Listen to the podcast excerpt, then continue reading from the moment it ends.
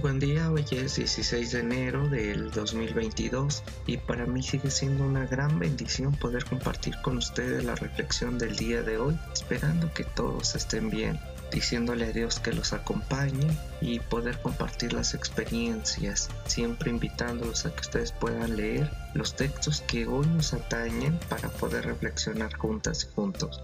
Los textos que vamos a trabajar hoy es el Salmo 62 del 1 al 15, Salmo 36 del 5 al 10, Primera de Corintios 12 del 1 al 11 y el Evangelio según San Juan 2 del 1 al 11. Les comparto que he tomado el tiempo de leer un fascinante libro de Rafael Aguirre titulado La Mesa Compartida, eh, Estudio de Ciencias Sociales y Antropología donde este libro nos habla de los ritos en torno a la mesa, con quién se come, cómo, cuándo, dónde hacer la mesa, un punto de encuentro, describiendo el sentido que se le da o que le da la Biblia a las comidas y estudia los ritos de la familia del Mediterráneo. Con ella estudia la identidad de cada familia y de esta forma el cómo comen o cómo se acercan a la mesa, esto le da la pertenencia a una familia. Y también busqué otro libro para ver qué decía acerca de la bebida. Entonces me puse a leer un libro de los llamados apócrifos o mal llamados apócrifos de nombre El libro de los jubileos. Este libro de los jubileos nos habla cómo los israelitas celebraban una fiesta del vino vinculada a los tabernáculos, pero los textos actuales de la Biblia parecen haberlo silenciado omitido para no caer en los excesos, en el alcoholismo o en, como en la mitología griega de los dionisíacos. Por otra parte, el relato donde ahí podía haberse transmitido el origen de la fiesta del vino, que lo vemos en Génesis 9 del 20, del 20 al 27, donde nos está hablando de Noé cuando pasa el diluvio y este se embriaga y nos habla del comportamiento de los hijos de Noé o el capítulo 7 para ser precisos acerca de esta fiesta. Lo voy a leer rápidamente, capítulo 7 a, del 1 al 6 nada más del libro de los jubileos. Dice así, en el séptimo centenario de este jubileo, en el primer año, plantó Noé una viña en el monte donde se había posado el arca. Dio fruto al cuarto año. Eh, la vendimió ese año, en el mes séptimo guardó su fruto, hizo así mosto, lo puso en una vasija y lo conservó hasta el año hasta el quinto año, hasta el primer día del mes. Celebró ese día la fiesta con regocijo e hizo un holocausto al Señor. Colocó toda la grasa en el altar en el que ofrecía el holocausto al Señor y añadió la carne de la ternera, el carnero y las ovejas. Puso encima masa de harina con aceite, luego derramó vino en el fuego que había encendido sobre el altar y echó incienso encima, levantando buen aroma agradable al Señor su Dios se, regocijó y bebió de este vino él y sus hijos con gozo. Jubileo 7 del 1 al 6. Este pasaje del libro de los jubileos que los judíos del tiempo de Jesús conocían de memoria recoge el nacimiento de la cultura humana tras el diluvio. Este pasaje conserva la tradición más antigua de Israel. Noé aparece como figura paradigmática, esto es, la figura de una nueva humanidad. Y así la fiesta del vino una de las cuales estaba dedicada en la elaboración y bebida del vino nuevo. Aquí se dice que Noé ha elaborado vino para Dios, así lo derrama cuidadosamente sobre el altar, donde eh, con la grasa de los animales sacrificados y la harina amasado con aceite, se iba consumiendo la carne de los sacrificios. De esta forma el Evangelio de Juan comienza este Jesús y su relación con camaradas, amigos, lo voy a decir así, compas, amigas, compañeras, como Juan el Bautista y unos cuantos más alumnas, alumnos, amigos, que invitó a que vinieran a una boda. Y Jesús viene a Caná para ofrecer vino del reino en estas bodas. Jesús en la narración del Evangelio hizo una señal, dice así el Evangelio, convertir el agua en vino, principiando así la verdadera fiesta de la vida. Ya que el pan es necesario para vivir. Se puede vivir a pan y agua, eh, podríamos decir. El vino, en cambio, es la fiesta. Siempre lo dan en la fiesta o en la celebración de algo.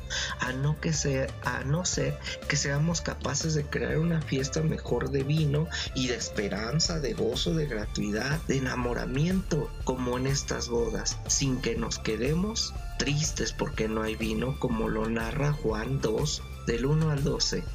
Así es que las abuelas dicen, y muy bien que dicen, pues no solo de pan y agua, hijos. A este Jesús le han acusado de comelón, de borracho, de amigo de publicanos y pecadores, que anda con mujeres en situación de prostitución. Lo vemos en un montón de pasajes como Mateo 11, 19, Lucas 7, 34 y bueno, más pasajes.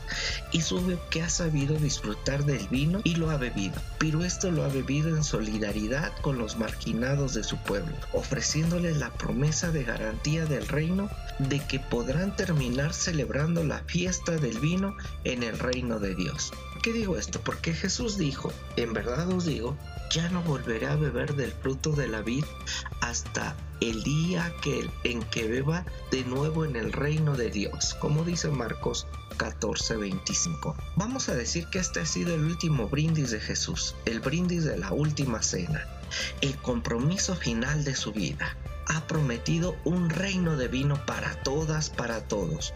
No un reino de ayuno y de penumbras, no un reino de legalismo y violaciones a la vida y a la dignidad de las personas, sino que ha prometido una fiesta de bodas. Lo ha dicho, no ayunéis, ha dicho, Vestid vuestras mejores vestiduras, vivid como en bodas, pues la vida de los creyentes es una boda de amor. Ya no ayunen, amaos y compartir la vida unos con otros. También así lo dice Marcos 2 del 18 al 22. Sabiendo Jesús que vivía en consecuencia, dejó en herencia vamos a decirlo como un testamento, la fiesta del pan y del vino.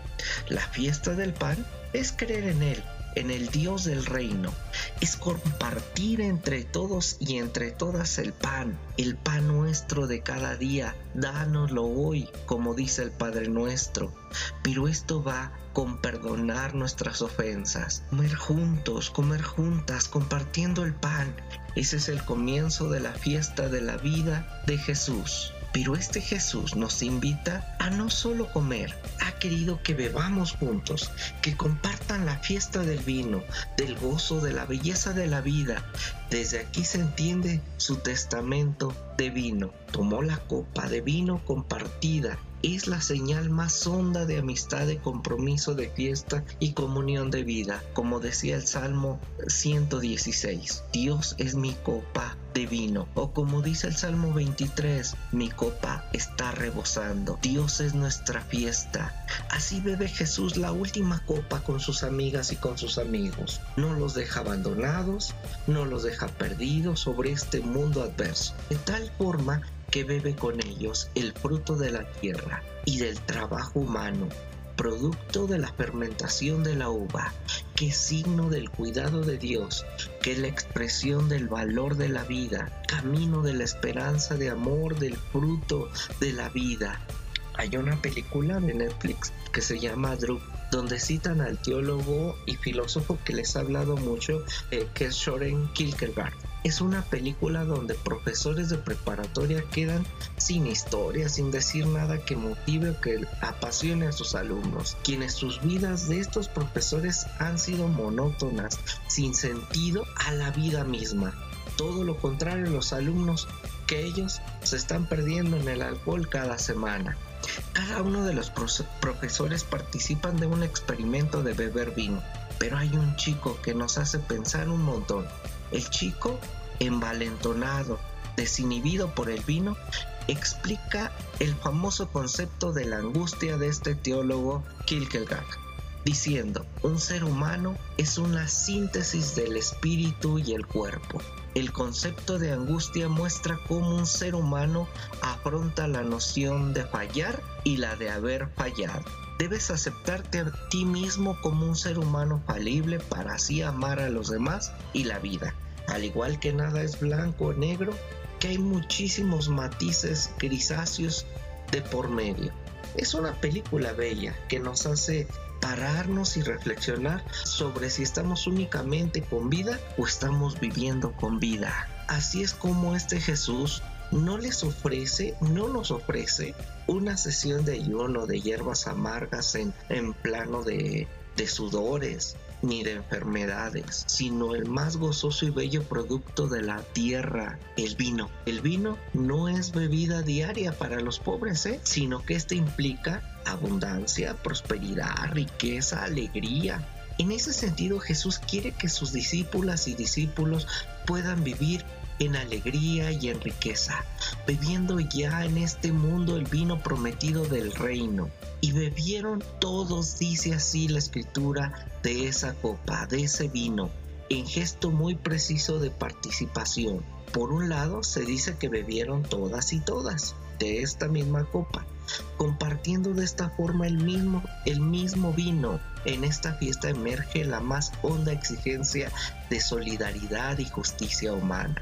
En este sentido, las, las palabras de interpretación es la nueva alianza en mi sangre que dijo Jesús, el nuevo pacto de mi sangre. Jesús, un perseguido, mensajero del reino, amenazado de muerte, ofrece a sus amigos una copa de vino en signo de solidaridad y esperanza futura, escatológica, como se dice. Esto nos ayuda a entender el gesto que hace Jesús. La sangre, el nuevo pacto, la sangre es el mayor de todos los tesoros.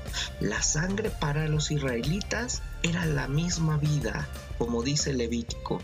Jesús les da su propia vida, invitándoles a vivir por Él y como Él, superando así todos los pecados de egoísmo, de mezquindad, de poder vivir a plenitud la vida. Jesús es la viña y sobre esta paradoja Jesús es el mismo vino, Jesús es la fiesta de la vida. Y vean cómo dice el texto, que ya no había vino. Jesús tuvo que venir para que hubiese vida, enamoramiento de amor, locura de gozo. Jesús vino para que las bodas de la vida no fueran solamente pan y agua o pan con cordonazo. Y el pan con cordonazo, el puro pan y agua, sería el legalismo en que muchas personas se encuentran, sin sentido, en monotonía. El Evangelio nos invita a estar de fiesta, a pesar de lo que estemos pasando. Dios, amor, nos bendiga.